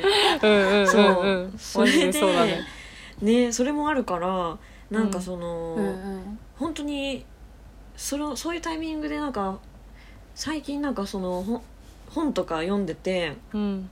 うんうん。あのーできるだけその自分がアッパーになれるというかそのあずっと心が元気な心を保てるずっとは無理だけどバイオリズムあるから、あうんうん。うなんかそのね。バイオリズね、ムはある。じゃん、うん。絶対、うん陰と陽の。うん。それにあるある。あの抗えないものはあるにしてもあの、まあ、平均的なそのうん元気を保つため保たないと仕事できないからうん。なんかその、うん考えるようになってそういうそのために本とか読んでたんだけどそこにさ、うん。なんか不安との付き合い方みたいなのが書いてあった時があってうん。でなんかえー。だから人の言葉借りることになっちゃうけどなんかねそれに救われて、なんかその不安ってそもそもあのなんて言うんだろう。答えのないことっていうかうんうん。だったかな。なんかそのいくら考えても考えても、答えが出ないから不安なんだみたいな。うん。う、ん、なんか自分ではもう本当解決できないから不安でずっといなきゃいけなくてだからその考えてももうしょうがない、うん。基本不安なことって多分解決できないから。うんうんうん。うんっていうことで。でだからそのそのスタンスで考えたらなんかギリギリまで考えなくていいんじゃないかって思ってきて、そのだからそう。で不安なことでじゃあ不安のその予感が的的中してミスったらその時考えればいいっていうか、本当にやばいことだったらうん多分直前で気づいたりするから、そうだね。うん。それまでは余計に心配しないっていうふうにもう自分で心がけてうん。だからね、うん本当に考えないように楽観的にあのもうしてるっていうか。で、うん案外考えなくてもあのうまくいった経験を積めばできるようになってくるはず、うん。はいはい。うん。まあ経験だよね本当。そうだよね。私も最初そんなことできないよって思ったんだけどなんかその、意外と仕事とか不安なこととかあったけどあの考えても多分何も変わんないなっていうことにうん気づいて、うんうん結果は多分同じだから不安に思ってた時間と、楽観的に考えてた楽に過ごしてた時間。うんうん。うん。多分結果は変わんないっていうふうに思ったらうんうんうん。なんかね大丈夫になってきたっていう。えー。だから意識して、えっと、考えないようにしても直前まで考えないか、うん。ミスってから考えるっていう。それでいい気がするんだよね。仕事の種類によると思うけど、なんかああねうん。確かに。種類にもよるかもだけあーどでもそれはちょっとライフハック感あるわ。ライフハック感あるよね。ううん。んそう。考えない。うんなんかこのお便りくれた方もさそのうん。将来の自分の人生とかさ結構そのねそうだよね。漠然としたものうんうんもあるああ将来の自分の人生とかか。あの明日の仕事のミスとかも書かれてるけどさ、うんうん。あのまあ多岐には渡るよね。そうだね。明日の本当小さなことからね大きなこうとまで。でもはでも本私も当ね。うん何何、うん。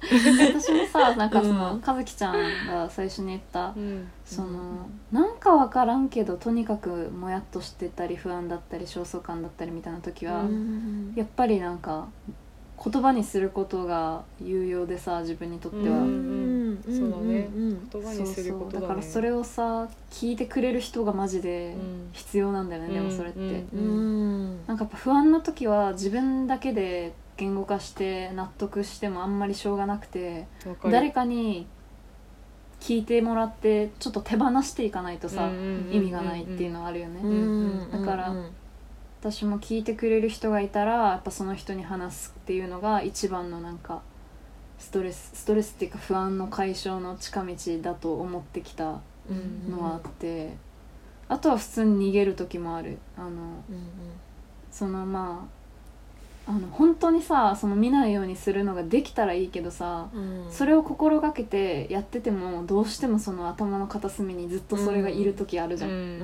本当にそういう時はそうなんかやっぱ普通に他のものになんかフィクションに逃げること結構はあああそうだね。そのあるあるあるある。うん。ああそれめっちゃあるわ。うん。る、うん、フィクシなんかョンに逃げるってどういうあ映画とかドラマとかが多い、私は。ななんかうんうん。そういうあの物語の世界とかあのうん自分をその別のとこにピンって飛ばしてくれるものにうんうん逃げるというか、うん一時的にそれを忘れさせてもらうみたいなのをうん。普通にしてうんチャージしてる気はして、でなんか本は結構能動性が必要じゃん。自分で読むっていうことにめっちゃ力が必要で、うんで字を追うだけでは別に入ってこないじゃん、そうね。本ってじそうね。実はっていう実はっていうか普通に当たり前のことだけどさ、うんだからそれにストレス感じちゃったりもするからさ、うんそういう時はあんまり本は読まなくてストレスとか不安な時は、でも映画とかドラマはとにかくなんか流れてくれるっていうのが、自分が他のこと考えててもとにかく流れて過ぎ去ってくれるっていうのがマジで脳みそに優しくて。確かに。うん。だからそうドラマとかをマジで深夜に見続けるみたいなことはある。私もドラマかあまあドラマか漫画だななんか。フィクション。漫画。うん。漫画ってさ、うん止まらないじゃん本当に止まらん止まらん、うん。終われないよね。そうそうそう。お読み終わるまで。そう。最新巻まで絶対行くから。うん。その感じって多分ドラマの最新話まで行く感じと同じで。あのなん没か頭しちゃうんだよね。そうそうそう。ぶっ通されてる間にその世界の中に浸れるから本当に楽になる。まあ逃避だけどねね本当。逃避だけどでもそれがすごく自で分を守ってる。もそこでチャージされるものあるよね。うんうんあるある、それはある。うん。視点変わったりするしねなんか。うんうんあふって。ー別に漫画に影響されてとかじゃなくて普通に時間を置いて。そうそう。その時間をそうそうそう。ね置くっていうことでね。うん。うんうんうん。わかる。考えない空白の時間を置くことで。うん。うん。確かにななん。か逃げる方向で考えたことなん。か意外と何してたん。だろ嘘それストイックじゃない？うん。ちょっと不安に。ういやー でもだ確から私漫画も映画も結構本に近いっていうかその、結構ね大変なんだよね見るうん。見始めるのが、いやわかるだから映画が大変私。大変だよね、うん。映画もそうだよね。だからなんかお風呂入るとかなんかたもうほんと食べるとか。うんうん。あ食べるもやるやる、うん。結構やってる食べる食べるはマジでやっちゃう。食べるはさあれね。あれさ、うん。ストレス解消方法として有用すぎてさうん 本当になんかエモーショナルイーティングっていうのね。あのああそうなんだ。ストレスとかそのお腹空いてないけどとにかく食べて癒そうとしてしまうみたいな、うん、うん、うん ET めっちゃしちゃうんだよね本当。ET だわ。うん。そうなのよね。うん。で結局眠くなって寝てみたいな。それでそう。いやーまあでもなんか寝るって結構大事だよね。寝るのも大事ねかも、寝れるんだったら寝た方がいいっていう、ん。ああそれはそうね、12時間ぐらい寝たりとかするわ。そうだよね。うんでしかもなんかさ次の日のことだったとしたらその不安が、うん。うん夜考えるのは良くないから、とりあえず起きてから考えないといけないっていう、マジで。それはなんか結構自己暗示としてはいいよいねやか本当そう、うんうんうん深夜の12時に考えたことは、まあもっと夜中でももっとそうだけど、なんかなんだろうねあのマイナスのオーラねなんていうか、うん。そうなんだよ。負の気の中に自分を引きずり込んで抜け出せなくなる感じがすごくする。うん。夜の考え事って。すごいわかる、不安なことは本当そうなる、んね。だうんうん。だからやっぱもうその夜の間だけは何考えてもしょうがないってうんうん結構うん決めつける、うんでもう不安だったら食べると。あでもなんかそういう自分がさうん。普段禁止してることなんかうん。例えばさあの例えば夜中に甘いものは食べないみたいなさうんうん。自分ルールがあったとしたらそれをさあのうん。意識的にもう破って うんうん。それを許すっていうのもうん。結構そのそういう変な不安とか変なストレス変な焦燥感がある時にうん。思い切ってもうやっちゃえってややんのも結構いいいいよね、うん。うんなん。かた食べるこれとしか今例が出てこなかったけどさ、でもなんかガチでそれある。そうん。の甘いものとかはさもうコンビニに今から買いに行きますみたいな、うん。20あゆちゃんなんかそういうやってるかも。うんうん。あゆちゃんがそれをやってるのがすごいなんか知ってるかもしれない。あそうそう。あの、うん。たまにやる。ねえ。ででもそれは普通になんかあのなんか楽しいそれうん いいよね楽しめちゃくちゃ。結構楽になるよちょっと。うんうんうん。なんか。なんかね不安ね難しいね。でもさやっぱ自分がねそのこう働いてた時のそのなんていうんだろう働いてた時っていうかその今はさうん。こう作ることが仕事になってるけどうん。やっぱ誰かと一緒にこう会社であの働いてた時も私も結構長くて。うん。うん。あそうなの？んそうそうそう。あのあもちろんバイト時代っていうととなると私は基本的に接客だったんだけど、やっぱ上あ司うん。との関係とかがあるじゃん、うんうんうん。うんうん。うーん。なんかそれでルーティーンとかがあって毎回その不安でっていううんうんのもあったけど、うん。なんかもうそれ系ってうん。あの本当絶対ミスしちゃいけないじゃん。なんかそのお客さんがいたりとかしてカスタマーのうん。あれでうんなミスったらなんかもう大問題になってみたいになあるから、うんうんだからその不安って結構やばいと思うんだけど、うん。そうだね。他の人を巻き込んでしまうんだようね、うんそうそうそう。仕事の系だとミスねとかってね。仕事系のあれはなんかさ、でもそれ多分解決法はないって今不安がってても解決法はないって分かってても、そっかうん。不安だから逃げなきゃいけないのか。今気づくみたいな。ごめんごめんごめんごめん。いやいやいやいや。解決法がないって分かってたらもう逃げるしかないかもう。うーん。え逃げていいよね。もう逃げるべきだと思うそういう時は。そうだよね。その場にならないとどうにかならないことは逃げるべきだね、てかそれに備えて心をなんか豊かにして、よっしゃ来いやみたいな感じでうん 本番に備えるっていうのはありかもしれないね。これから来る不安に備えるっていうのも備える。いいかも。そのえ絶対にこれ来るんだから例えばじゃあ毎週想定しとくいろんなことをも。うあ来ても大丈夫ってそう。そう思ってそううそう、うん。ことね。そういうマインドセットうんを育てるってこと、そうそう。もし失敗しちゃってもこういうふうになるとか、うんうんうんうんうん。いいかもそれ、うん。その先にそうだよね。仕事とかって全部そうだけど本当に求められてることってなんだろうみたいな、うんううん。んう。ん、ことから一番最後の自分がこう施してあの、うん。その一番最後の結果なんだろうみたいな。なんかバイトとかでもさ、うん目の前のことに一生懸命になっちゃってミスったりするけど、うんうんうん。でもお客さんが求めてるものって違ったりするじゃん、うみたいな、そうだね。なんかそういう部分から考えられる人って仕事できる人じゃん、あそうねできる人だわそうだよね。そういう視点で見られたらな。みあの自分がね見れてたら仕事できる人間だったんだろうな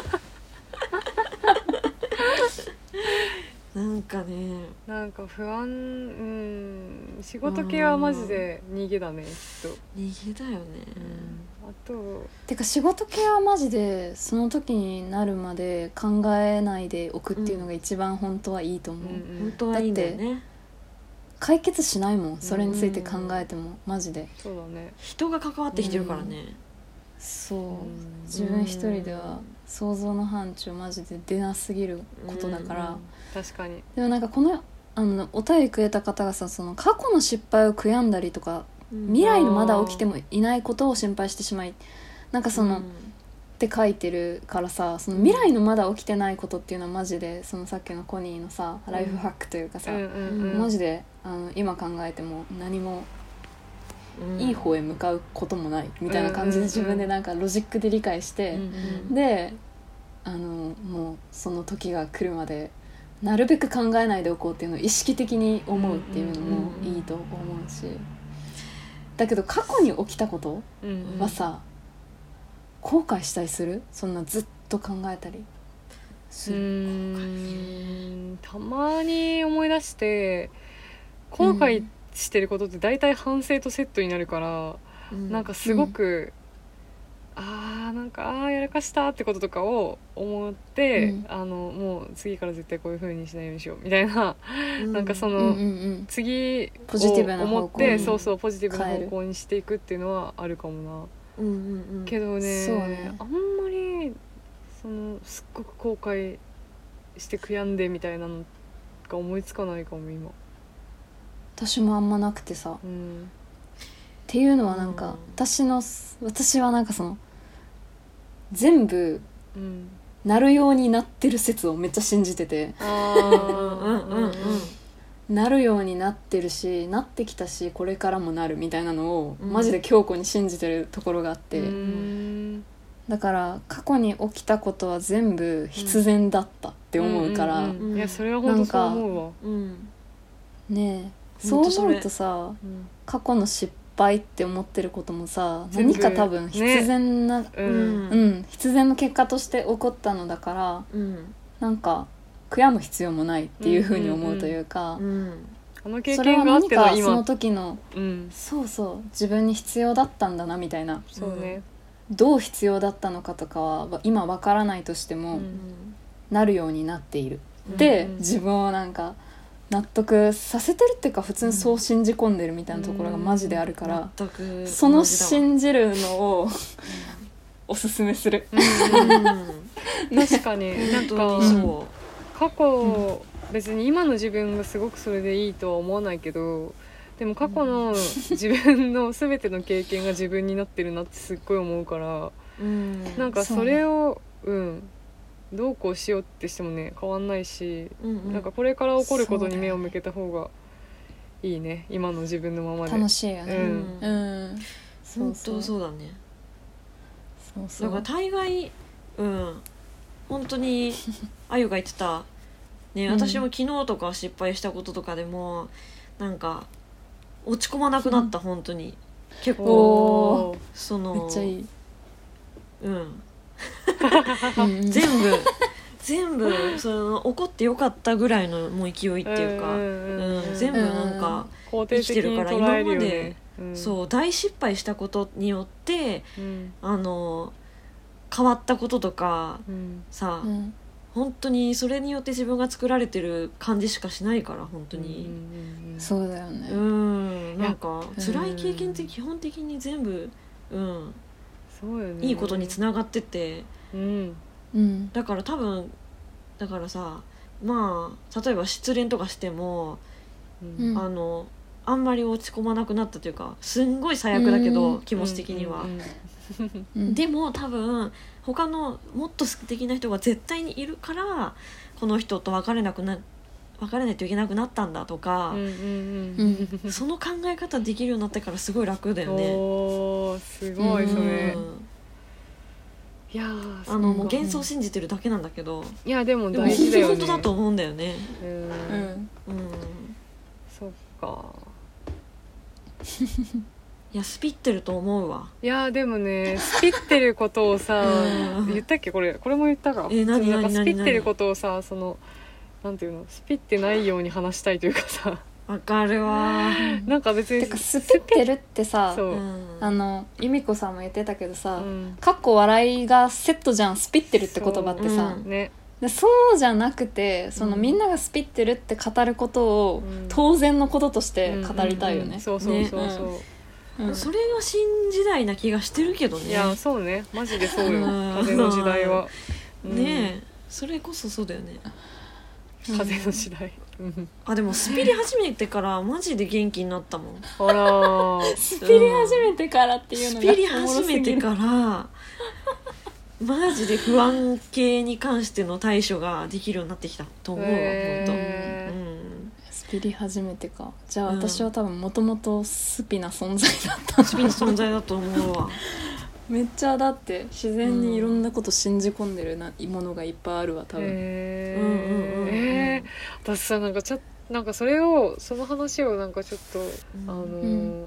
スピが抜けてってる気がする自分からどんどん。それがちょっと怖い、ねえ何何？ロそれジカル。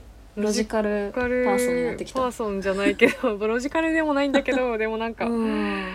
なんかさ昔はさその直感で絶対これみたいなのがすごいうん。分かるというかいつもそれに従って生きてたんだけど、うんうなんか最近すごくまあもともとそんなうん。いやでも最近優柔不断に磨きがかかってる気がする自分の。その直直感みたいな自分の直感みたいなものを信じれなくなってる気がしてそれがすごい怖い。スピから離れてってる気がする。ああなるほどね。直感系ね。その霊感じゃんそれ霊感か。うん。え霊的スピもあるよね。うーん。なんか割とうん。割とスピのこと私あのあれだわ。ライフハック用に考えて考えがちっていうか、うん。うんなんか、うんうん。だから直感系ね。あ直感系じゃない？もしかして。スピ。あでもねいっぱい今スピのあのねスピも、うんうんうん。スピも多様化してるっていう。そうだね。スピもいろんなのがあるよね。スピにも多様化してるよね、うん。スピって何？スピって何なんですか？ってマジで最初は私はもう江原宏之の本とか読んで、へえ。なるほどね。そうそうそうはいそうはいはい。そういう方面そういうところから始めてるんだけど、でも本当ここ最近でやっとライフハックとしてうん。うん。うん。うんうん。なんかそうそうそう。さ見えないものが絶対にあるとは思う。見えない力みたいなのがし非常にこの世界には存在してるっていうのはもう当たり前に思いすぎてて逆になんかスピをスピだと思ってなさすぎてうん。あのうん。自分からスピが抜けてってるような気がしてるだけな気がしてきた急に。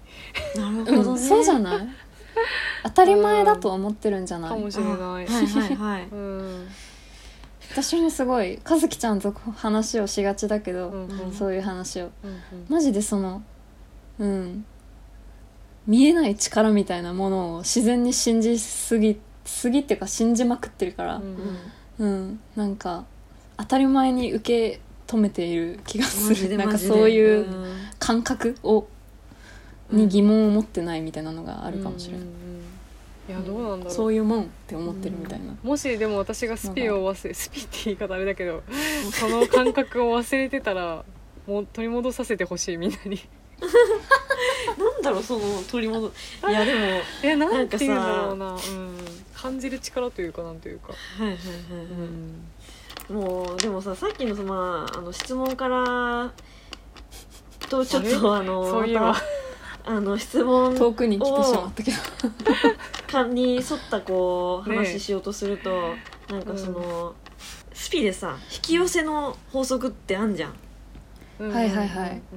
でだからなんかそれまあいろんな方法があるかもしれないけど、うんうん。一番簡単なのってさそのあの波長的な意味かもしれないけど、うんうん自分がいい気分でいた方がうんいいことを引き寄せるっていう、いやーね。なんかずっと、マジそうだよそうだよね、うつむいてたりとか不安なことうんずっと考えてると、うん。本当にそれがうん来ちゃうってういう、ん。あの来ちゃうよーっていう 来ちゃうよ考え方。はいはいなんかはいだからそのへねあのできるだけうん。自分を幸せに保つっていう。ーう、ん。うん。あの長期的に見ても多分幸せに保つあのうん。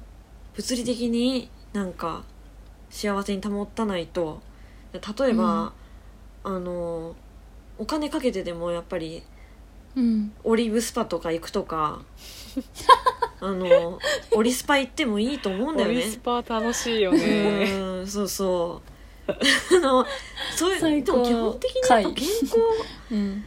から幸せって絶対生まれるから、いやほんとそう。そりゃそうだよね。できるだけいいもの食べるとかだよね、まずうん。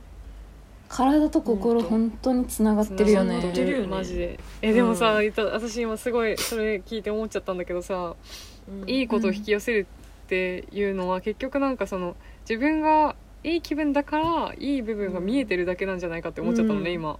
でもそれも結局その言ってる引き寄せの法則にめっちゃ関与してるんだろうなと思って。うん。し、そうそう。てかそうなのかもね。それが自分にとってよく映ることそうがそうそうそう。いいもの引き寄せてるって自分で感じるっていう。うんだけかもしれないから。って思っちゃって、うん。それってもしかしてスッピーの失いなのですか？って今すごいなんか。いやいやでもその視点いやいや。大丈夫一緒のことだよ。表裏一体じゃん。うん。ううん。ん、そういうことをすぐ考えちゃうから 自分のなんかそういう感覚が消えてってるんじゃないかって最近不安だったという話でしたいやいやいやいやでもそれハックじゃん。ハック。ハックか。これハックな。の、うんでも確かに本当にいい気が流れてるなっていうかさ自分がずっと最近調子いいなみたいな時ってマジでポジティブな時なんかうん。ううん、うん。だよね本当そう。そうだよね、うん。なんかもうおまじないでいいからさうんうんいろんなおまじないやったらいいじゃんって感じ本当。ああね。なんか例えそうだばねねあーっていうかさ朝。ちっちゃい願掛けめっちゃする私、でしょでししょ？それしたらね叶った気がするじゃん。するね。それってやっぱ自分がそう選んで見てるもんからじゃんね、うん。じゃあよねってえ例えば？どういうこと？えすっ毎日。ごいしょうもないよ。うん。うん。もう聞きたい。よもう1ヶ月間毎日おお風呂入ったらいいことあるとか、あ本当本当そんなえもっとちっちゃいほんとそんなでも私、えーなんかえ何何？このうんなんだろう。白線の上ずっと歩いて駅まで行けたらいいことありますわ。みたいななんかそういう系。それそれそれ へえあの待ち受け金色の鳩にしたらいいことあるとかさそういう感じじゃん。三輪明宏さんにするみたいなやつね。そうそうそうそうそう。そうそれみんなやってんじゃんでも。えーこのゴミ入ったらラッキーとかなんかそういうのちっちゃい頃からすごいやっちゃう。うん。いま、未だにたまにやっちゃわかるわかるそうなんや。うん楽しいねうん。それでも本当本当にそれ叶うこととうん。あの叶わないかもしれないようなことでも全部一緒にやってたらさ、うんうん。例えば健康食品とか食べててかまあ普通に健康なねあのに生きる あのリズムつけてご飯食べてってやってうんあの健康になるのと一緒にうん。おまじないもさ、朝、ね。空気絶対入れ替えてとか、ああそういうのはなんかそう絶いうふうに対もううん全部うん。もう自分を勘違いさせてでも元気でいることって本当大事だと思う。うーん。でも確かにさそういうスイッチみたいなのを自分でいっぱい作ることうんってさ、うん。うん。なんかさっき和樹ちゃんがさそのあの話すのさ相手一人にしないでなるべく分散させるっていうのが分かるなっていうかさあのうんうん。あのいいなって思ったんだけどうんうん。そのいっぱい選択肢を持つ分散させる先、うんうんうんでそれさ人に話すっていうこともそうだけどさ自分の中で完結することもさ、一つだけっうん。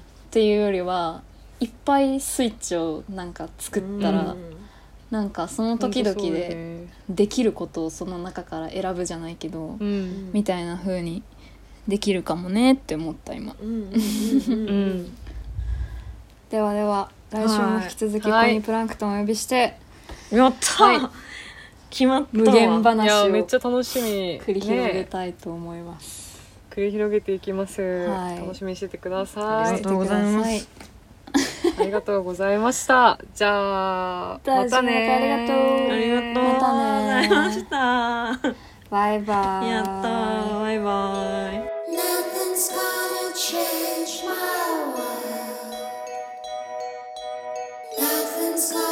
share.